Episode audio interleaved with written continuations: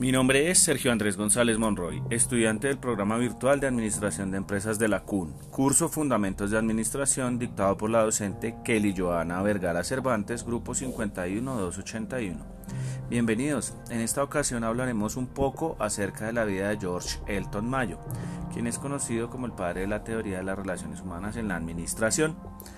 Elton Mayo fue un psicólogo, sociólogo, investigador y científico de la gestión organizacional. Nació el 26 de diciembre de 1880 en Australia y falleció el 7 de septiembre de 1949 en el Reino Unido. Básicamente con sus estudios trató de darle una explicación a la importancia de las relaciones humanas en la productividad de las empresas, siendo el experimento Hawthorne su más importante investigación, la cual se convirtió en la base de las teorías psicológicas sobre las relaciones humanas en la industria. Elton Mayo promovía la idea de que las relaciones humanas eran la más importante y lo que motivaba más a los, a los trabajadores, aún incluso que los incentivos económicos. Él planteaba que el estado de ánimo resultaba muy importante para que los trabajadores cumplieran sus labores de manera eficiente. Por esto le prestó especial interés en conocer cómo se sentían las personas en la organización y cuáles eran las aptitudes ante distintas situaciones.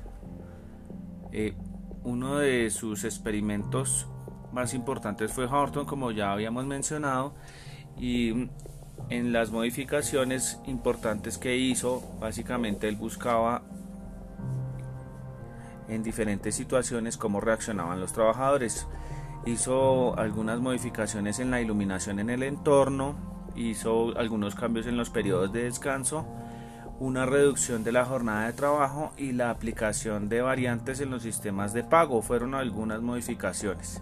Pero lo que él creía que verdaderamente aumentaba la productividad de los empleados eran otros aspectos como la moral, la relación entre los individuos del grupo de trabajo, el sentido de pertenencia hacia la empresa, entre otros. Ante la existencia de modelos organizacionales tradicionales, Mayo decidió probar un modelo que tuviese en cuenta los aspectos relacionados con la humanidad, lo cual lo llevó a las siguientes conclusiones. Aunque la productividad viene dada según la teoría social por la capacidad física o fisiológica del trabajador, también las normas sociales son un aspecto importante. El comportamiento del individuo se apoya por completo en el grupo, los obreros que producían muy por encima o muy por debajo de la norma socialmente determinada perdían el afecto y el respeto de los compañeros.